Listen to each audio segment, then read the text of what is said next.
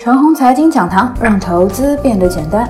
各位亲爱的听众朋友们，早上好，欢迎收听今天的早评。我们来说说指数形态。三个月以来啊，指数的形态结构是标准的，除了沪指。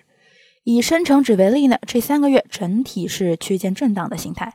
区间震荡中呢，又分了三个部分：一是九月初到十月初是一个月的下跌段。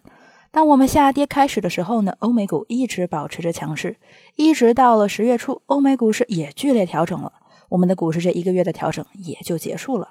二是十月初到十一月初的这一个月啊，指数总体上处于逐步走高的状态。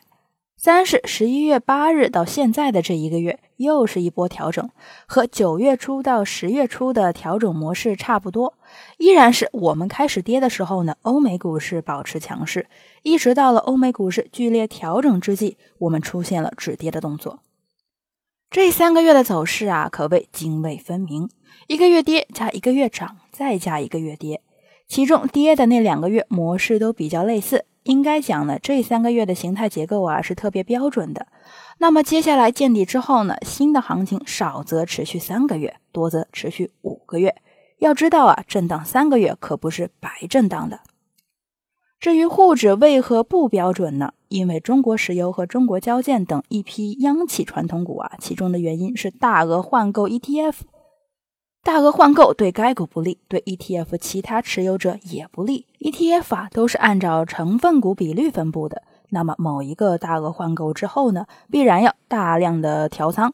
调仓的过程中啊，就是对该股的砸盘过程。同时呢，如果不是一次性的调仓完毕，又会拖累 ETF 净值，导致其低于标准值。最近的消息面啊是这一块被监管了，这是好事儿。